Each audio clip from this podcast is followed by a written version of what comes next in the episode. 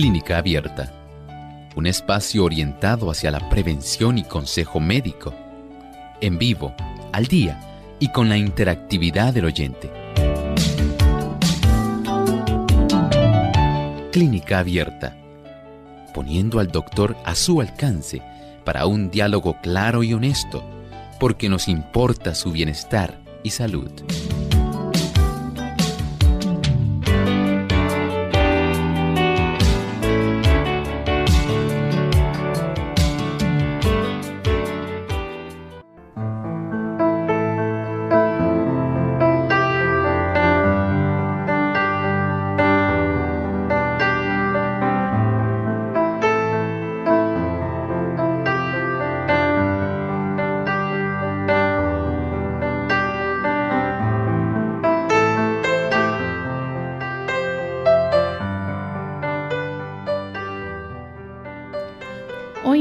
Abierta vamos a estar hablando acerca de los monosacáridos.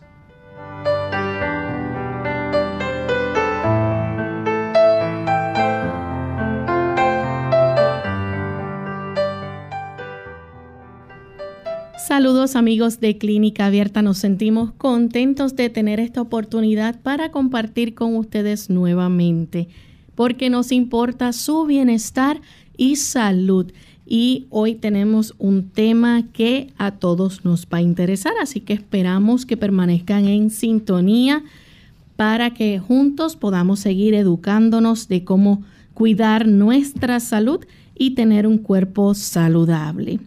Saludos, doctor. ¿Cómo se siente en el día de hoy? Muy bien, gracias a Dios, Lorraine. Muy agradecido al Señor por esta oportunidad, porque hoy nos permite estar con nuestros amigos directamente en esta reunión donde podemos interactuar y donde podemos eh, tener esta oportunidad tan maravillosa de saber aquellas inquietudes que ellos tienen respecto a los temas que les presentamos.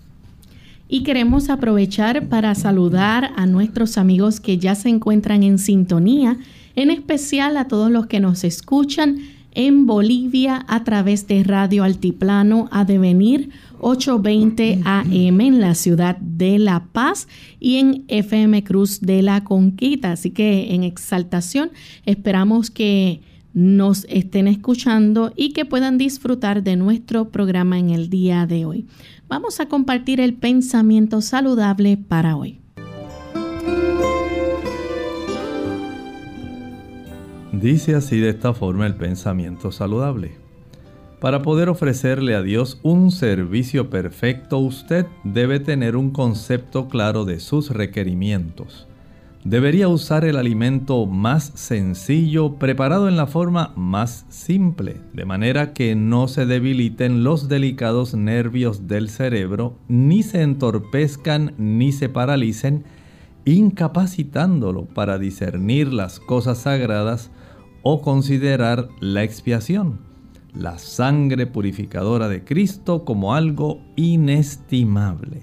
Ciertamente, nosotros podemos reconocer que hay una gran influencia respecto a lo que usted come y el aspecto intelectual y la tendencia a buscar las cosas espirituales. Así es. Si nuestro alimento incide perturbando nuestro intelecto, es muy probable que nosotros tengamos ideas que no son correctas respecto a las cosas espirituales. Y probablemente usted nunca había relacionado esto. Si usted solamente pensaba que el alimento es para proveer energía, en realidad tiene un alcance mucho mayor que solamente proveer energía a la persona y darle a las células ese combustible necesario. La realidad es que va a incidir no solo en satisfacer el hambre, va a incidir directamente en la capacidad de nuestras neuronas para tener comprensión, para juzgar, para tener ese discernimiento que todos necesitamos cuando vamos a tomar decisiones. Y en ese aspecto, el ámbito espiritual queda afectado, porque podemos tomar decisiones incorrectas, si nos alimentamos incorrectamente. Pero cuando usted se alimenta correctamente, usted tiene un juicio despejado, una capacidad de discernimiento más aguda y la oportunidad de que usted tome decisiones que tienen una influencia trascendental en su aspecto espiritual es una realidad. Qué bueno que usted está con nosotros en esta edición de Clínica Abierta. Y estamos listos para comenzar con nuestro tema en el día de hoy. Vamos a estar hablando acerca de los monosacáridos. Y cuando usted escucha esta palabra quizás no le suena muy familiar, pero si escucha entonces la palabra glucosa, fructosa o lactosa, pues esto puede entonces estar más familiarizado. Doctor, ¿qué son los monosacáridos? Estamos hablando de aquellos tipos de carbohidratos simples Tal como hemos experimentado anteriormente cuando hemos estado hablando en relación a este tipo de, digamos, productos químicos, porque en realidad siempre cuando hablamos de alimentos hay que entrar en el aspecto de la bioquímica. Y tal vez usted no quisiera, pero esa es la realidad. Debemos comprender que sí hay una serie de azúcares, hay azúcares que son simples, como estos que vamos a estar hablando, los monosacáridos. A veces también se puede incluir hasta los disacáridos, los que tienen dos azúcares simples. Y desde ese punto de vista estamos hablando de lo que se conoce también en el aspecto dietético como los glúcidos. glúcidos. Y estos son sencillos. Estamos hablando de aquel tipo de compuesto que básicamente constituyen la estructura básica de lo que en términos generales nosotros llamamos carbohidratos. Y estos azúcares eh, que podemos clasificar, ya hemos eh, hablado anteriormente, de los polisacáridos, pero hoy queremos hablar de los monosacáridos. Y estos monosacáridos podemos decir que es la unidad más sencilla de azúcar o digamos, glúcido que puede utilizar nuestro cuerpo.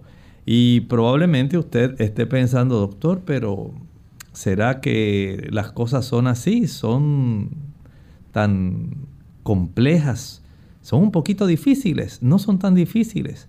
Solamente requieren que nosotros pongamos un poco de atención porque esto nos puede traer a nosotros eh, una mejor comprensión de cómo nos alimentamos, de la calidad de combustible que le introducimos a nuestro cuerpo, dónde encontramos ese combustible.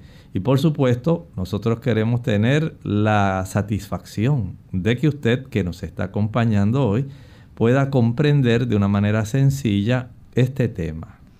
Doctor, ¿y dónde nosotros encontramos los monosacáridos? Bueno, miren, cuando nosotros estamos sencillamente disfrutando digamos, de un buen vaso de jugo.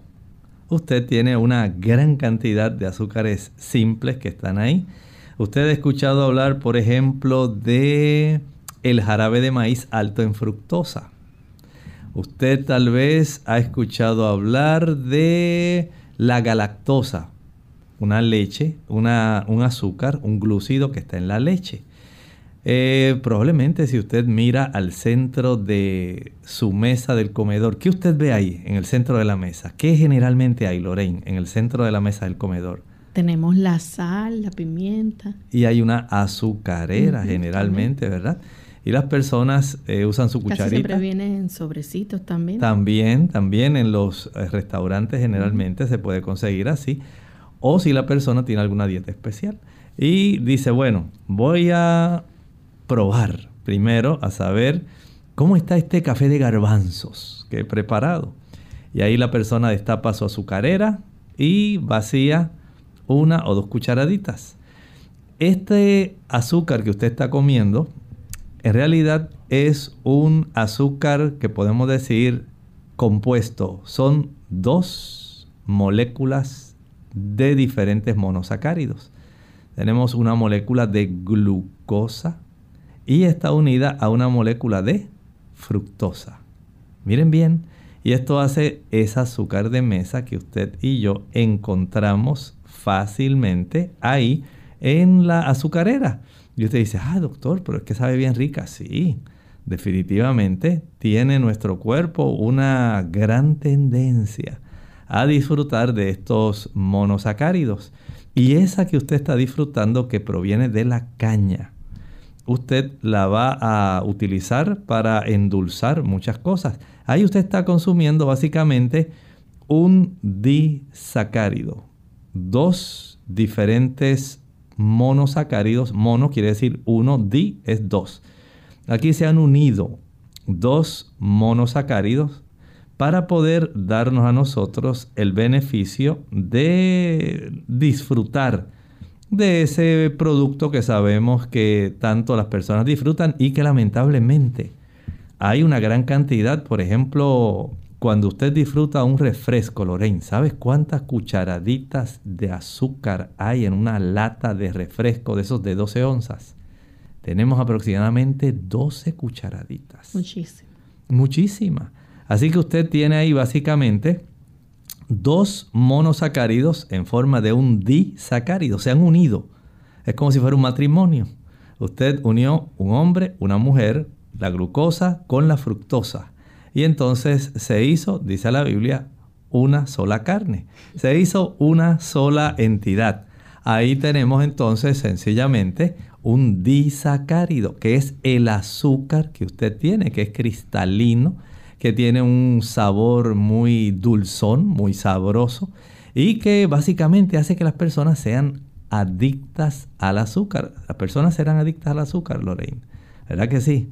Porque usted lo ingiere no solamente en los refrescos. ¿Dónde más encontramos este tipo de azúcares? Bueno, en los jugos, también hay alimentos que se convierten en azúcar. Claro, y en eso, eso es muy importante. ¿Sabes que actualmente la gente está teniendo un gran problema con el jarabe de maíz alto en fructosa. La fructosa es precisamente otro monosacárido. Y este tipo de jarabe de maíz, las compañías lo están usando para poder darle un sabor bien dulce, porque la fructosa es casi unas 7 a 10 veces más dulce que la glucosa. Y desde ese punto de vista, y digamos desde el punto de vista comercial, a las compañías les conviene más utilizar el jarabe de maíz alto en fructosa porque da más dulzor y le sale más económico, ¿Verdad que sí? Y desde ese punto de vista las personas se han hecho adictas a estos tipos de azúcares simples. Y en la leche, ¿cuál tenemos? ¿Qué tipo de disacárido hay? La galactosa. ¿Saben que aquí tenemos una combinación en este tipo de producto? Cuando nosotros mezclamos la glucosa con la galactosa, entonces ya tenemos un disacárido que se llama la lactosa. Y este está exclusivamente, básicamente es el carbohidrato principal en la leche y los productos lácteos. Noten entonces cómo... el queso y el huevo. Siempre van a tener, no tienen una gran cantidad como cuando usted ingiere leche pero sí ellos concentran, concentran, digamos, una mayor cantidad de ácidos grasos, pero siempre tienen, porque no podemos, eh, como quien dice, aislar necesariamente este sabor que tienen los quesos, pero desde un punto de vista bien estricto, cuando nosotros hablamos del azúcar que encontramos en las frutas, e incluso hasta en los vegetales. Los vegetales tienen cierta cantidad de azúcares simples. Y a veces uno no pensaría en eso. Pero sí, los eh, vegetales tienen, eh, aunque usted no lo crea, ciertos eh, tipos de monosacáridos como la fructosa. También hay una cantidad de glucosa que está ahí contenida. Entonces vean cómo básicamente en el ambiente en el que nosotros nos movemos diariamente, ya sea que a usted le guste una barrita de chocolate, ya sea que a usted le encante una lata de sodas, ya sea que usted se esté disfrutando un kiwi o una naranja, tenemos la presencia básicamente en todos los lugares de estos monosacáridos que son prácticamente el combustible básico que utilizan nuestras células. Vamos a hacer nuestra primera pausa y cuando regresemos seguiremos entonces discutiendo más sobre este tema, así que no se vayan que regresamos en breve. Hígado. Las enfermedades de este órgano son por lo general asintomáticas. Debajo de las costillas del lado derecho es necesario actuar de forma inmediata. Ojo con los refrescos. Un estudio preliminar publicado en la revista de salud de los adolescentes sugiere que el consumo elevado de refrescos o bebidas gaseosas puede estar relacionado con una mayor proporción de fracturas de huesos. Posiblemente porque el ácido fosfórico que contienen estas bebidas estimula la excreción del calcio. Para algunos expertos, el problema es que el reemplazo de la leche por los refrescos reduce el aporte de calcio al organismo.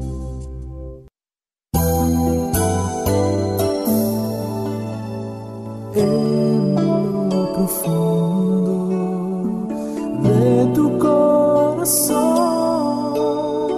Sientes que la vida puede ser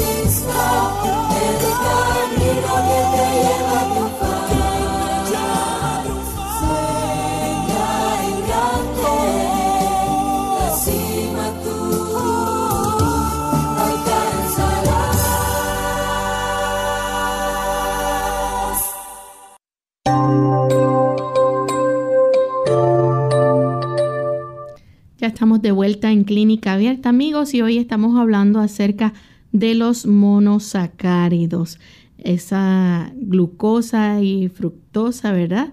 Que se pueden encontrar en alimentos como las frutas, hay verduras también que lo tienen. El doctor nos estaba explicando eh, específicamente, ¿verdad? Cómo en la leche, por ejemplo, podemos encontrar ese carbohidrato, carbohidrato principal, ¿verdad? Y la lactosa está presente. Es un disacárido. Así es, igual que en la miel, Lorena. En la miel vamos a encontrar glucosa y fructosa. En el agave también se va a encontrar básicamente este tipo de combinación. Así que es a nuestro alrededor básicamente muy común encontrar estos diferentes monosacáridos que se unen para formar disacáridos. Y de esta manera nosotros tenemos un espectro bastante amplio de diferentes productos que nos brindan dulzor. Desde una rica manzana, desde un rico kiwi, eh, una naranja, podemos pasar por vegetales que usted piensa que no tienen azúcares, pero sí tienen. No tienen la abundancia y el dulzor que tiene una fruta. No es como un mamey o, alguna papaya o una piña tan sabrosa que tiene esos azúcares que uno se los disfruta tanto, un rico mango, usted se imagina. Pero los vegetales también tienen una buena cantidad, la miel contiene de ellos y como mencionábamos, el jarabe de maíz alto en fructosa.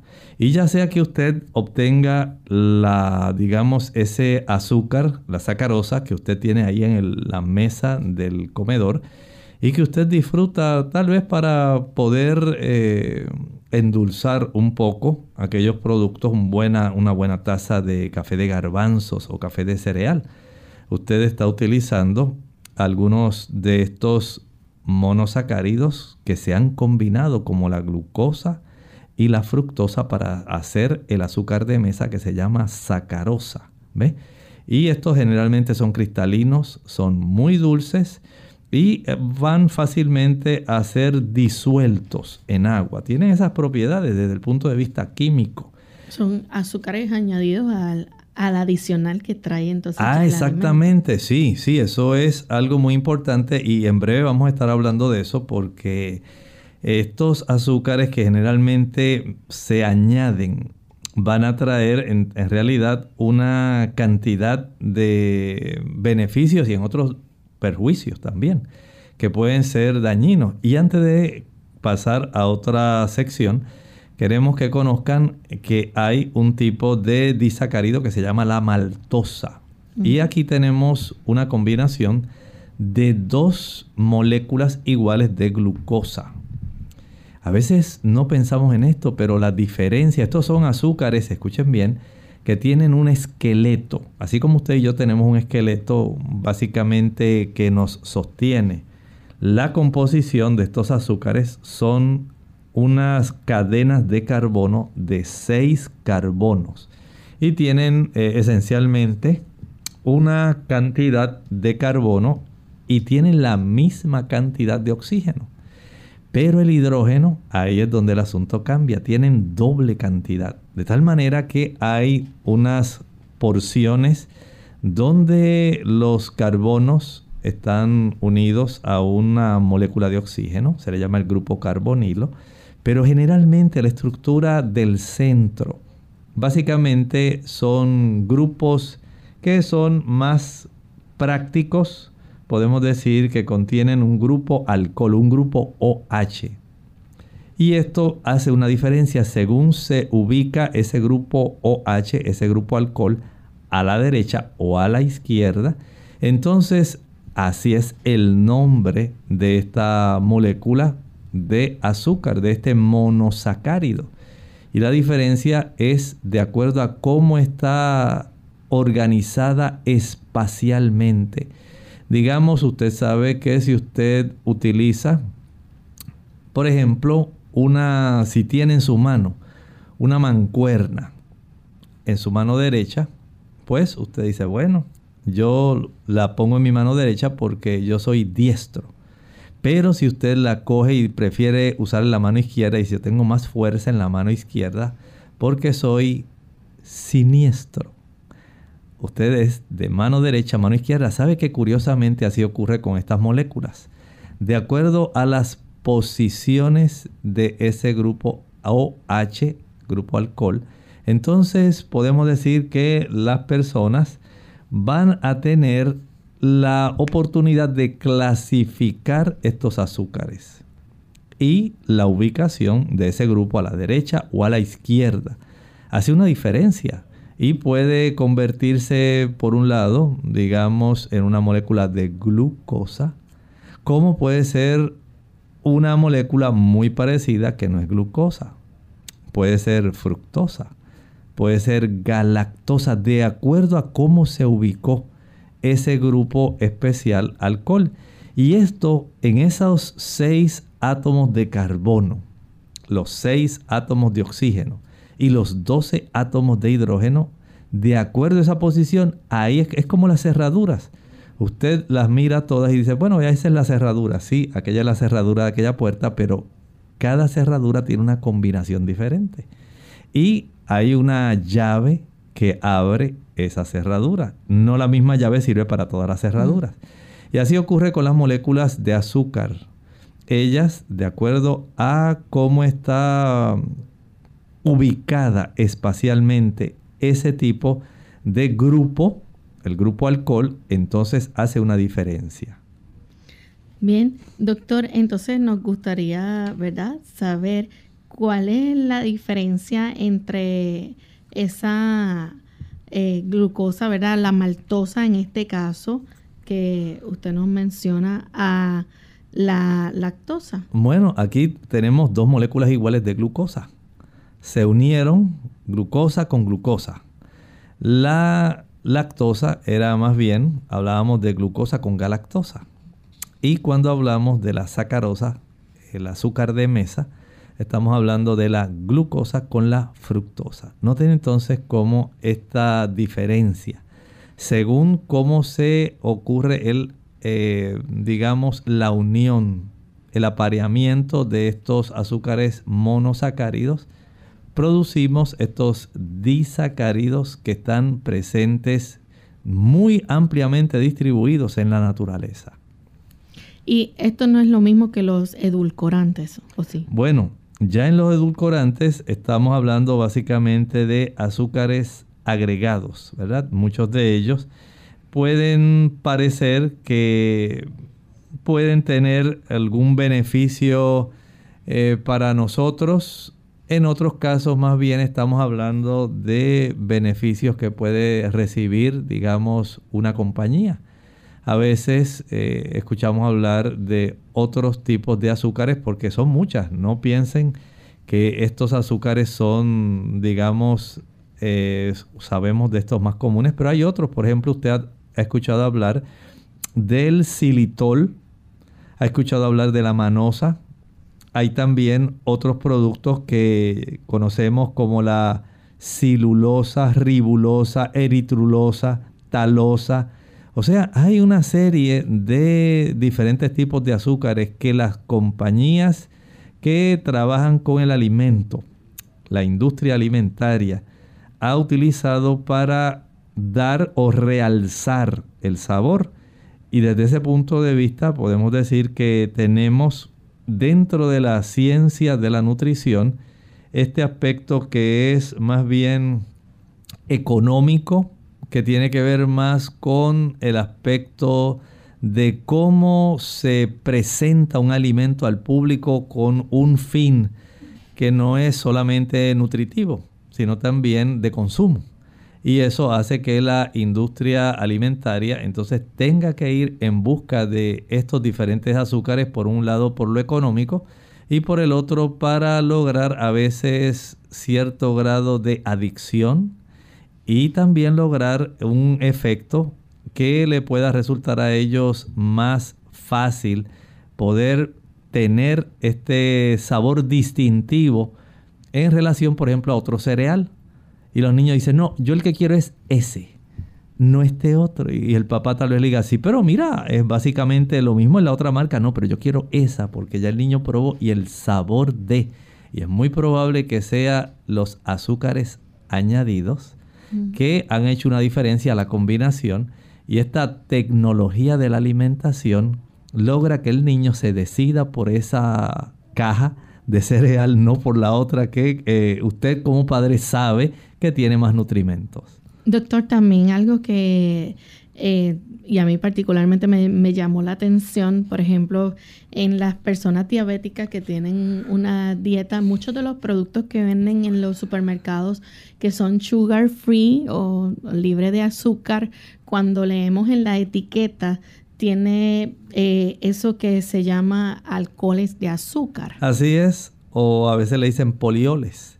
Estos alcoholes de azúcar pues tienen esa capacidad de, digamos, metabolizarse un poco diferente. Todo esto tiene que ver con qué facilidad el producto es absorbido en el intestino y cuán rápidamente ese producto se incorpora a la corriente sanguínea y a su vez alcanza, digamos, por un lado, la célula, pero también alcanza nuestro centro de apetito.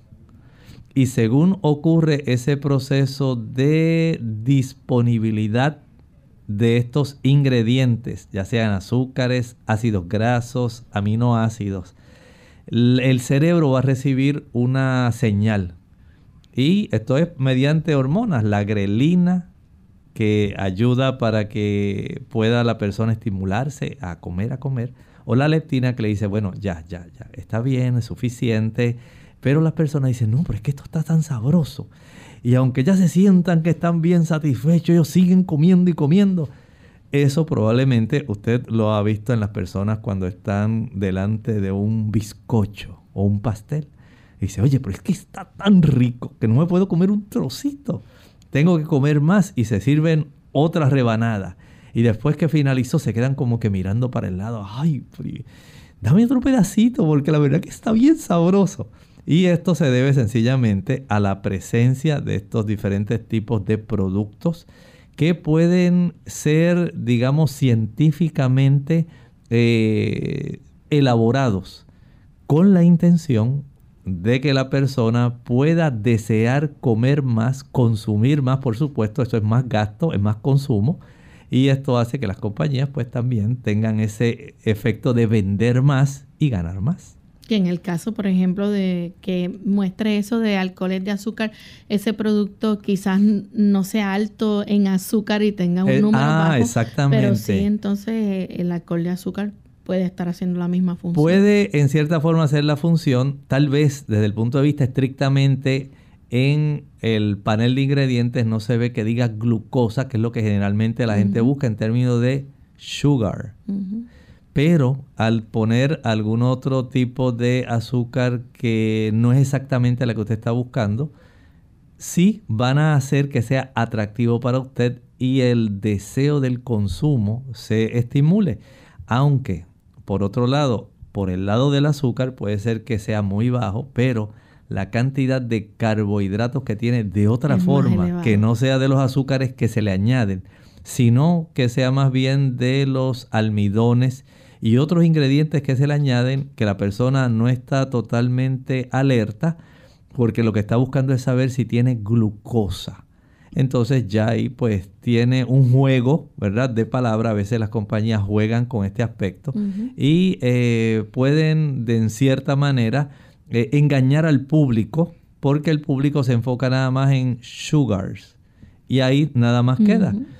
Pero por otro lado, están utilizando este tipo de azúcares o polioles que pueden en cierta manera estimular el consumo y son atrapados por otro lado. Vamos a hacer nuestra segunda pausa y cuando regresemos continuaremos entonces hablando más sobre este tema y si usted tiene alguna pregunta la puede compartir con nosotros. El calcio es uno de los minerales más importantes que nuestro cuerpo necesita para mantener una salud óptima, ya que es el responsable de infinidad de procesos indispensables para su buen estado.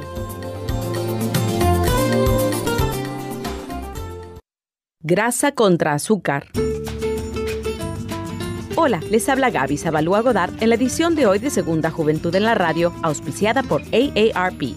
Por unanimidad, la grasa se considera el enemigo número uno de la salud. Sin embargo, últimamente un nuevo contingente está haciendo de las suyas, solo que da una forma mucho más sutil.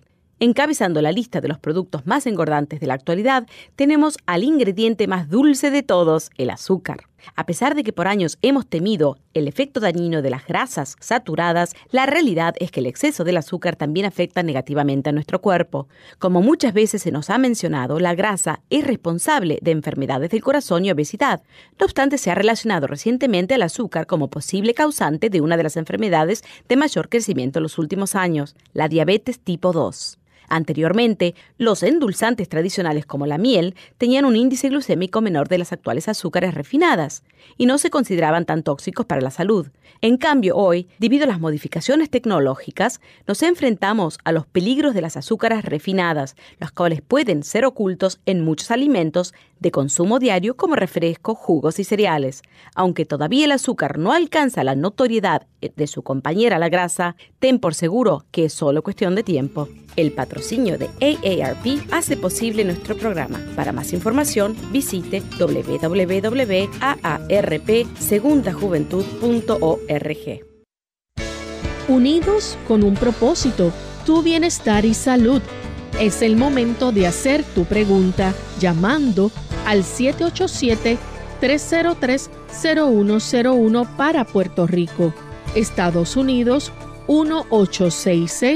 1866-920-9765 y llamadas internacionales al 787-763-7100 o al 787-282-5990.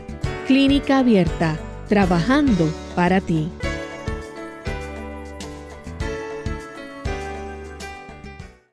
Clínica Abierta. Estamos de vuelta en Clínica Abierta, amigos, y hoy estamos hablando acerca de los monosacáridos. Tenemos en línea telefónica a Dulcecita que nos llama de Maricao. Adelante, Dulcecita. Buenos días. Buen día. La preguntita es, ¿qué desierto tiene si la, el azúcar blanca refinada contiene cerdo? Que yo he escuchado es... a Muchas gracias. Gracias. Mire, no, no, no. Eso no es cierto. Eh, recuerde que estamos hablando de eh, los componentes básicos y la extracción del azúcar, por ejemplo, de mesa, la sacarosa, se extrae de la caña o generalmente de la remolacha. En Estados Unidos les resulta económicamente más viable la extracción del azúcar de mesa, la sacarosa, de la remolacha. Pero estos azúcares eh, generalmente, si usted nota, van a extraerse de productos vegetales, la caña o sencillamente la remolacha, un tubérculo. Una es, digamos, una, se pudiera clasificar casi como un tipo de gramínea. Por supuesto, no es como la grama pequeña, pero tiene una clasificación que está dentro de esa. Y esto pues no tiene nada que ver en sí con el cerdo.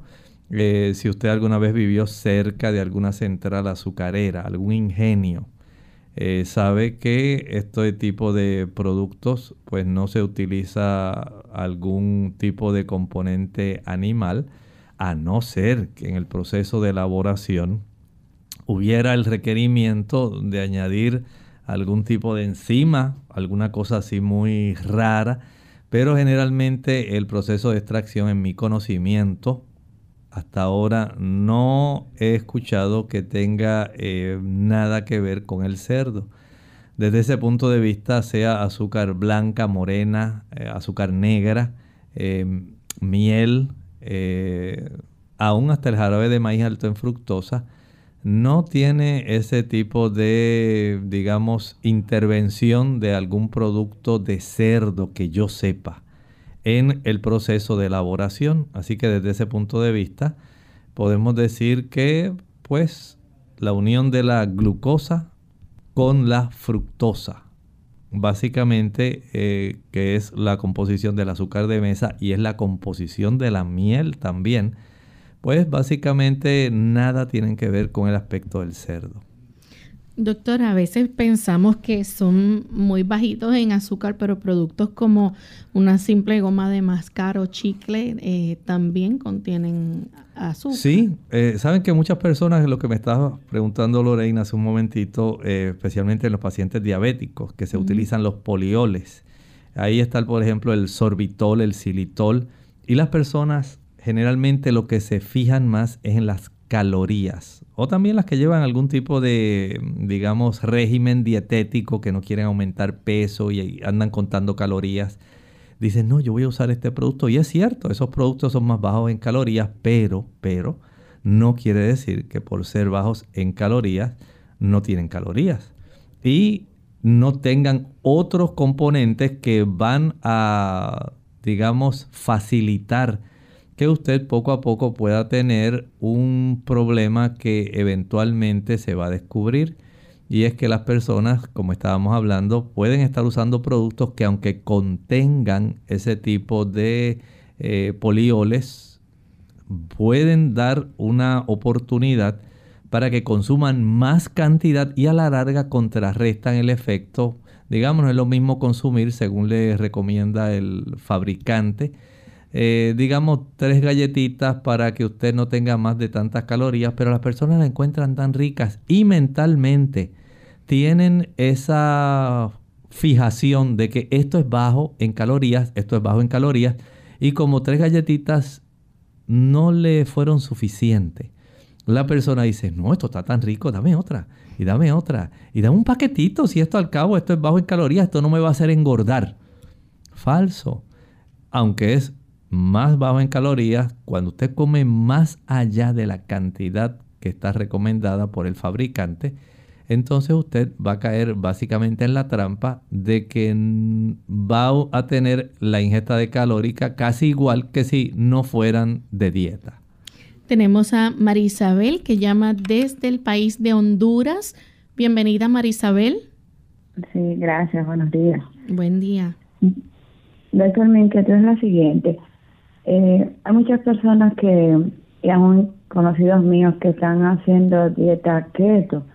Ese tipo de dieta reduce mucho el consumo de frutas eh, porque tiene fructosa y dicen que engorda, pero al mismo tiempo carga mucho de proteína eh, proteína animal y, y demás.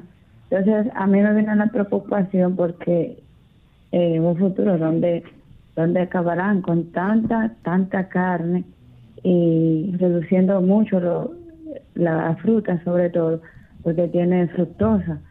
Entonces, y, y en verdad que tiene resultados, porque tengo amigos que han rebajado mucho, pero eh, eso me preocupa. Sí, comprendemos que su preocupación es real. Miren, hay una concepción equivocada. El uso de esta dieta keto lamentablemente va a producir en nuestra sangre un residuo ácido más abundante que lo que los azúcares pudieran producir. No es que los azúcares no lo produzcan, pero tiene esta desventaja. Aun cuando una ah, utilización, la oxidación de la molécula de glucosa, el procesamiento, va a producir básicamente cuatro calorías, la misma cantidad de calorías que va a producir, eh, digamos, el consumo de proteína. Cada gramo de carbohidratos va a producir esas 4 kilocalorías. Cada gramo de proteína va a producir la misma cantidad de kilocalorías. La diferencia está en el residuo posterior a el procesamiento, al catabolismo de ese producto. La cantidad de nitrógeno que está contenido en el consumo de productos animales y particularmente carne esa cantidad de nitrógeno va a aumentar desmedidamente. Esto va a afectar el hígado y en forma particular los riñones, porque nuestro cuerpo no utiliza como combustible básico la proteína. El combustible básico para el funcionamiento de nuestro organismo es básicamente la glucosa. Y desde ese punto de vista es muy caro, muy oneroso para nuestro cuerpo entrar en un procesamiento de los aminoácidos como fuente primaria de energía. Y esto, por supuesto, tiene un precio que debe ser pagado por la persona que está utilizando este tipo de alimentación. La recarga y el daño renal y la cantidad de nitrógeno que se eleva en nuestra sangre va a facilitar que la persona pierda una mayor cantidad de masa ósea. ¿Escuchó bien? Sí. Va a descalcificarse. Es cierto que usted reduce la cantidad de grasa. ¿Por qué? Porque cuando usted consume, que es lo que ocurre en la mayor parte de la población mundialmente, como dependemos de la glucosa como nuestro combustible primario, cuando usted consume algún tipo de carbohidrato, ya sea simple o complejo, si es un carbohidrato simple, como los azúcares que estamos hablando, estos se absorben casi directamente una vez la amilasa de la boca entra en contacto y la amilasa del páncreas. Pero si son, eh, digamos, carbohidratos complejos, hay carbohidratos ramificados, como ocurre en el caso de los carbohidratos complejos que nosotros consumimos que están en las plantas. Estos deben ser seccionados y son seccionados generalmente a monosacáridos, las moléculas de glucosa. Cuando usted come yuca, yautía, papa, básicamente usted lo que hace es facilitar que se seccionen carbohidratos que son ramificados en moléculas individuales de glucosa. Y esta molécula de glucosa es nuestro combustible primario. De eso es que dependen las células de nuestro cerebro. No dependen de tener una gran disponibilidad de aminoácidos que son altamente nitrogenados.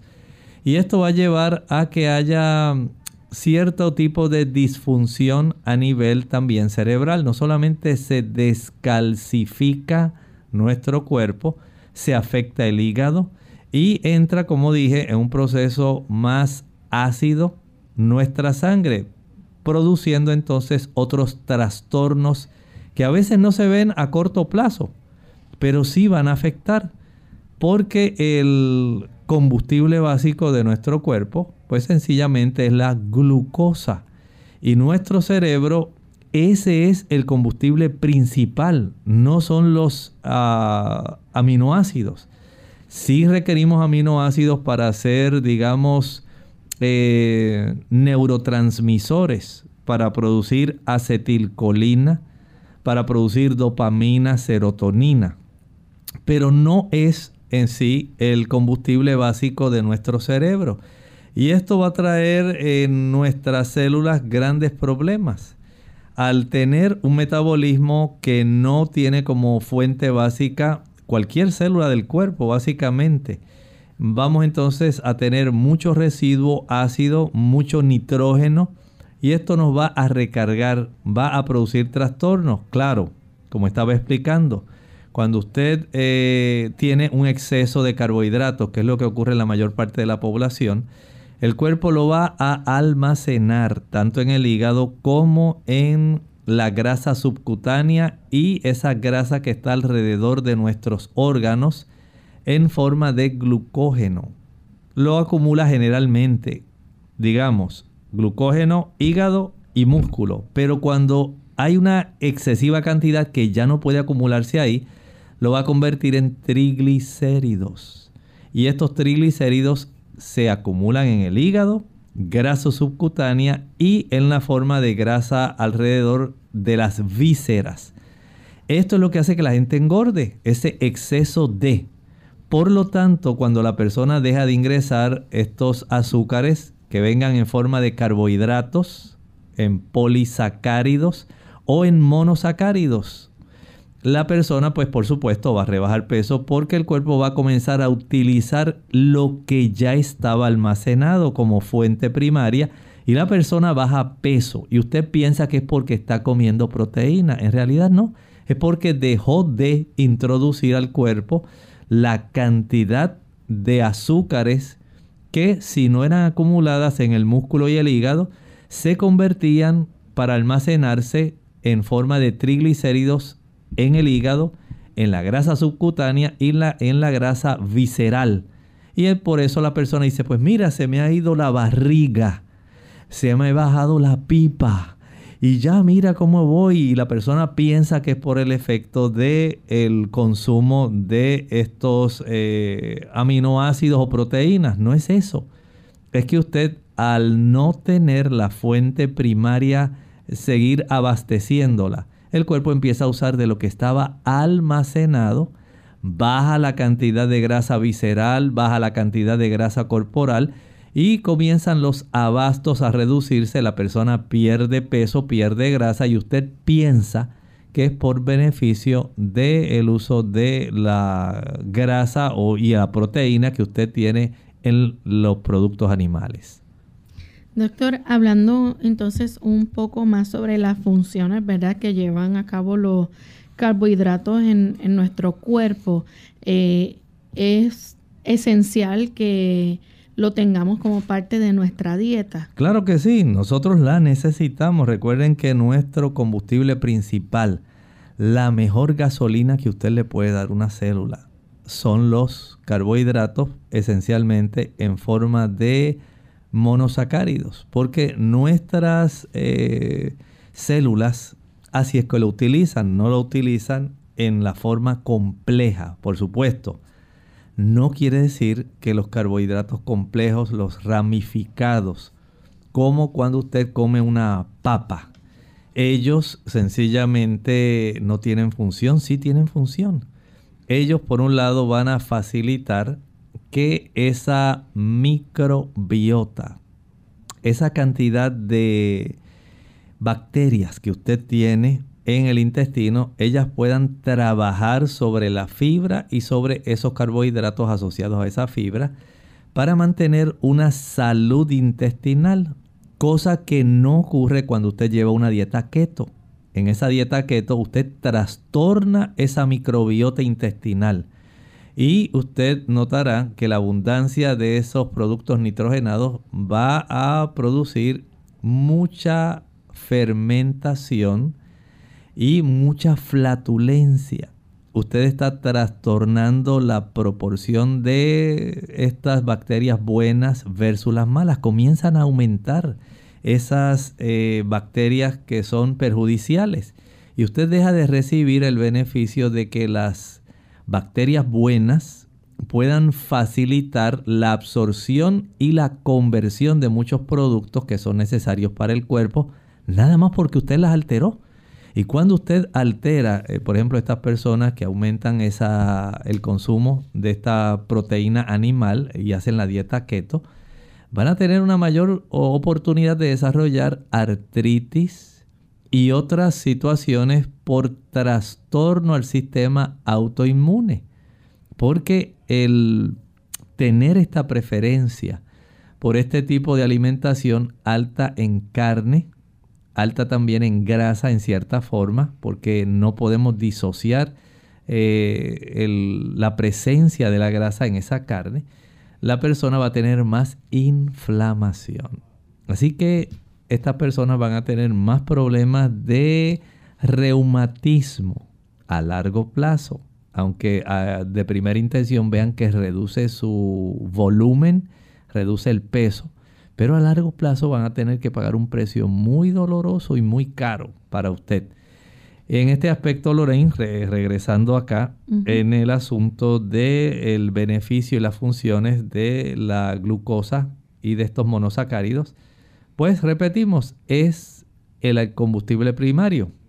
Nuestras células van a utilizar eh, las moléculas de glucosa con las moléculas de oxígeno para poder facilitar el desarrollo de energía. Claro, hay algunas enzimas envueltas en todo esto y esto va a facilitar el que usted y yo desarrollemos energía para trabajar, para nosotros divertirnos, para jugar, para sonreír.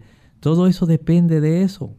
Es algo maravilloso lo que el Señor ha hecho. Si usted nunca ha pensado en cómo se forman estos carbohidratos simples, los azúcares.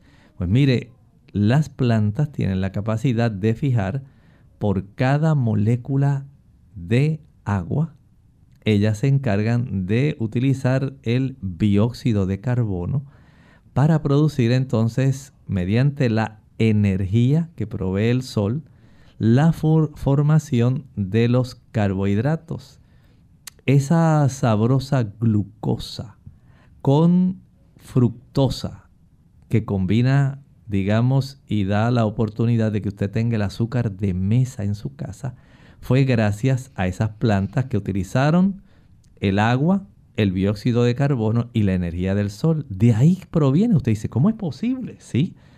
De el desecho de los seres humanos, el CO2, el dióxido de carbono, las plantas lo utilizan para junto con el agua debajo de la tierra, noten qué maravilloso, obtenemos de la tierra el agua, las plantas, obtienen del aire el dióxido de carbono, que usted no lo necesita, que para nosotros sería venenoso, y mediante la interacción de la luz solar, se convierte en alimento para nosotros.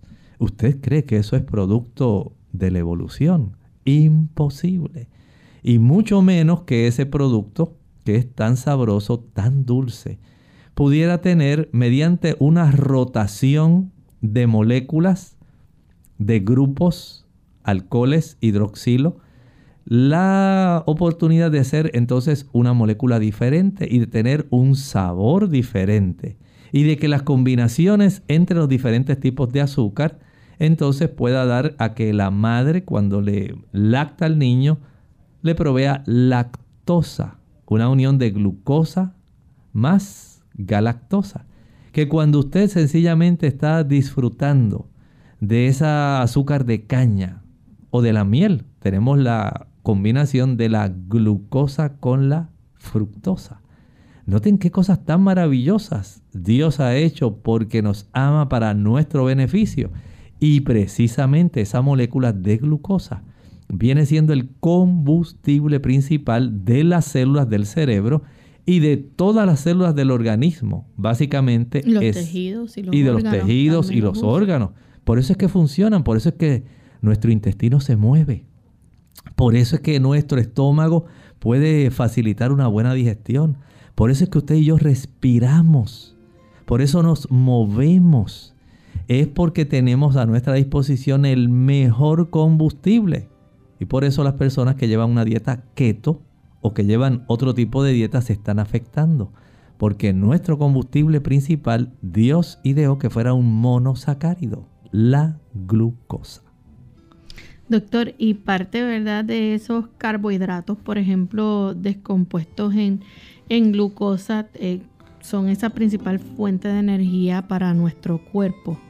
Así que eh, es importante, ¿verdad?, que, que sí le suplamos a nuestro cuerpo la cantidad que necesita. Sí, pero de la mejor forma, porque entonces ahí viene la calidad.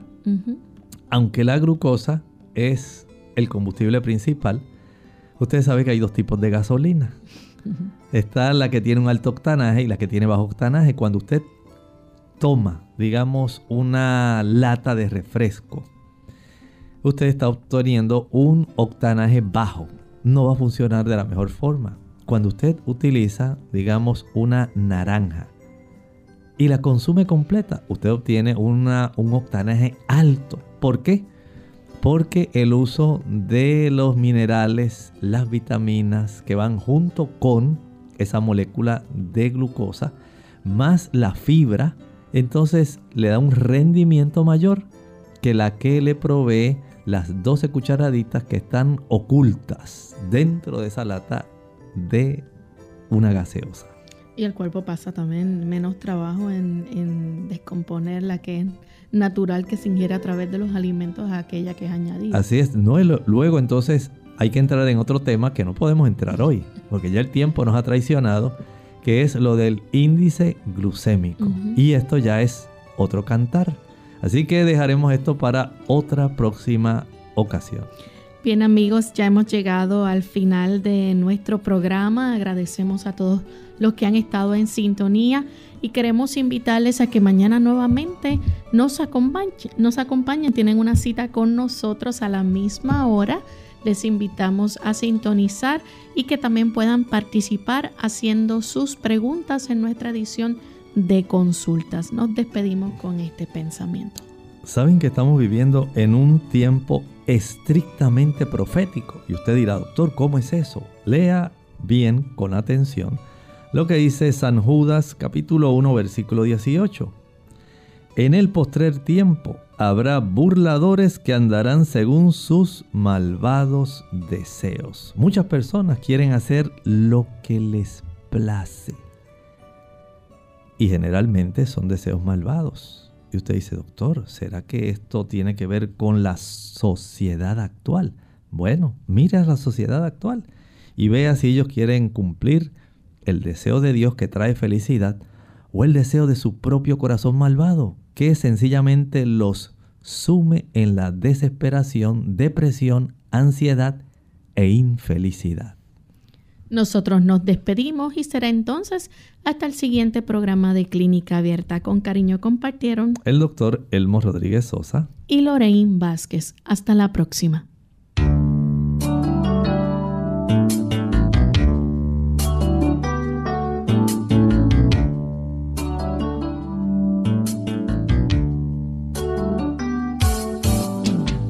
Abierta.